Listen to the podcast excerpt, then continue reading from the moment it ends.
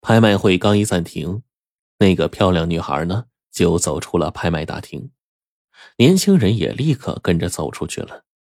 他们走到拍卖厅旁边的过道，就站住，然后就开始说话。张一鸣就迅速调整这个位置的监控摄像头。两个人的对话呀十分简单。女孩问年轻人：“你不要这么斗气了，你哪来这么多钱？如果你拍卖后不付钱，会吃官司的。”年轻人回答：“你以为就那个假洋鬼子有钱啊？你知道我为什么要买这道圣旨吗？因为那是我家的东西，我不能让它落在外人手上。而且我告诉你，我就是坐牢，他也别想称心如意。”女孩又说：“我跟你说过多少次了，我只是他的秘书，不是他的女朋友。我跟你分手也与他无关。说正事吧，他说会给你一百万，只要你放弃这轮拍卖。好大方啊！我不要他一百万，我实话告诉你，我买彩票中了奖，税后一千万。今天我就是来争这口气的。他如果愿意出高于一千万的价格，东西归他；否则，他就等着丢人吧。”他不是大买家吗？啊，不是要移民国外吗？他不是说过没有他买不到的东西吗？我倒要看看他的面子值不值一千万。我知道，把这些东西拿出来拍卖很过分，不过这都是几百年前的事了，你要看开点儿我哥他真的很需要钱。年轻人没有再说什么，转身回到大厅，拍卖会继续进行。刘先生又举了两次牌子，价格飙升到了九百八十万。小伙子咬了咬牙说：“一千万！”现场一片哗然，谁都没有想到这道圣旨能拍出一千万，这还真是天价了。张一鸣呢，还在琢磨着那女孩那句没头没脑的话。观众的喧哗声惊醒了他，他镇定了一下，举起了拍卖锤。还有人要出价吗？一千万一次，一千万两次，一千万三次。大家都看刘先生，见他一脸犹豫不决，拿着牌子的手啊，微微的动了一下，到底还是没举起来。最后呢，张一鸣一锤定音，成交。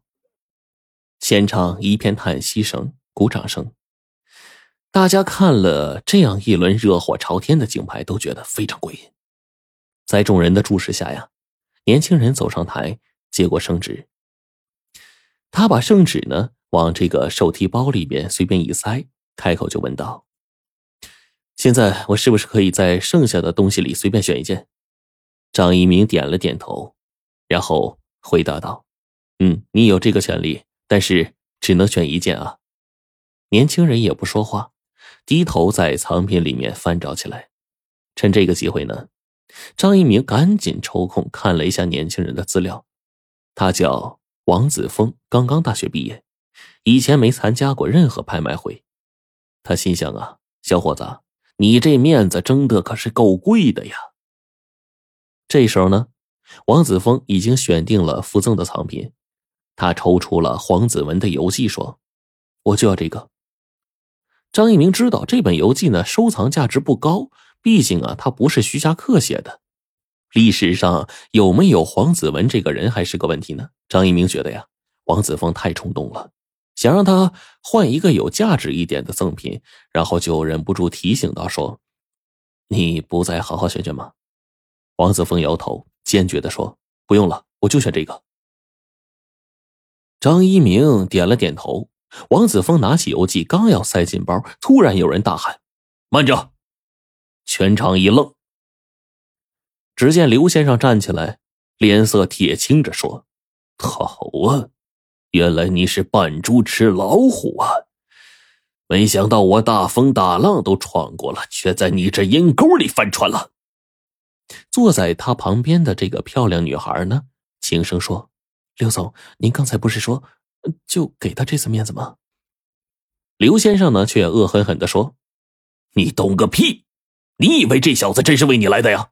他背后肯定有人指使，否则哪有这么巧的事儿？”张一鸣愣住了，在他的印象里啊，这位刘先生实力雄厚，风度翩翩，即使在拍卖会上失利了，也是一笑置之。那今天他怎么就这么失态呢？张一鸣告诉自己，必须先稳住会场。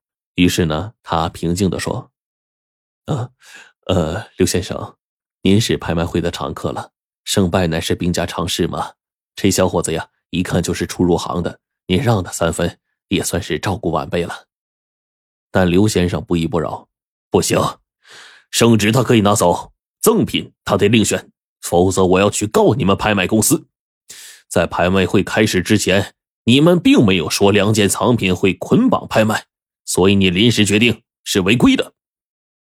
张一鸣这才反应过来，原来啊，刘先生无法割舍的赠品是黄子文的游记。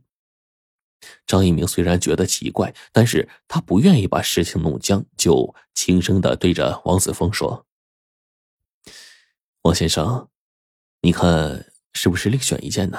这里面比他好的东西多着呢，要不我帮你挑一件？没想到王子峰态度强硬，他说：“不行，我就要这件。自由选择权是你说的，你可是拍卖公司的首席拍卖师啊，你不会出尔反尔吧？”看来王子峰是有备而来的，可能正如刘先生所说，王子峰呢是虚晃一枪，让人以为他是难舍旧爱，其实啊是冲着这本游记来的。张一鸣知道，眼下情况有些棘手。按道理啊，临时决定赠送一件藏品是拍卖会上可用的方法。哎，当然，严格来说，这样做确实有违规的嫌疑。但是呢，这是约定俗成的方式，就像是篮球赛中的空中接力扣篮一样，按照篮球赛规则严格的追究啊，那都属于违规的干扰球啊。但是已经约定俗成了呀。没有哪个裁判会觉得有问题。如果刘先生因为这样一件赠品真的闹起来，那这事儿确实不容易了结。但是让张一鸣更想一探究竟的是，这本游记究竟有什么不为人知的价值呢？让两个人如此的不肯罢手啊！这个时候，忽然有人小声就说：“我说，这游记里不会有藏宝图吧？”嘿，真是一语惊醒梦中人啊！会场里的人顿时恍然大悟啊，连张一鸣也觉得有可能。这本游记里手绘图十分的精细，而且大部分是沿海地区的地貌，几百年间呢不会有大的变化。那如果真有藏宝图的话，按图所记，还真能找到宝贝。被抄家的官员偷偷买点财产，那也是有可能的呀。不过。不管有没有藏宝图，现在都是王子峰占着理呢。那么，如果今天他张一鸣不能兑现自己的承诺，以后怎么在拍卖行立足啊？于是张一鸣沉下脸，清清楚楚的说：“行有行规，言出必行。我作为拍卖师，有委托人的全权委托书，我有权根据现场情况决定藏品拍卖的具体方式。今天这本游记归王先生。”如果刘先生有意见，可以去法院告我。现在进行下一件藏品的拍卖。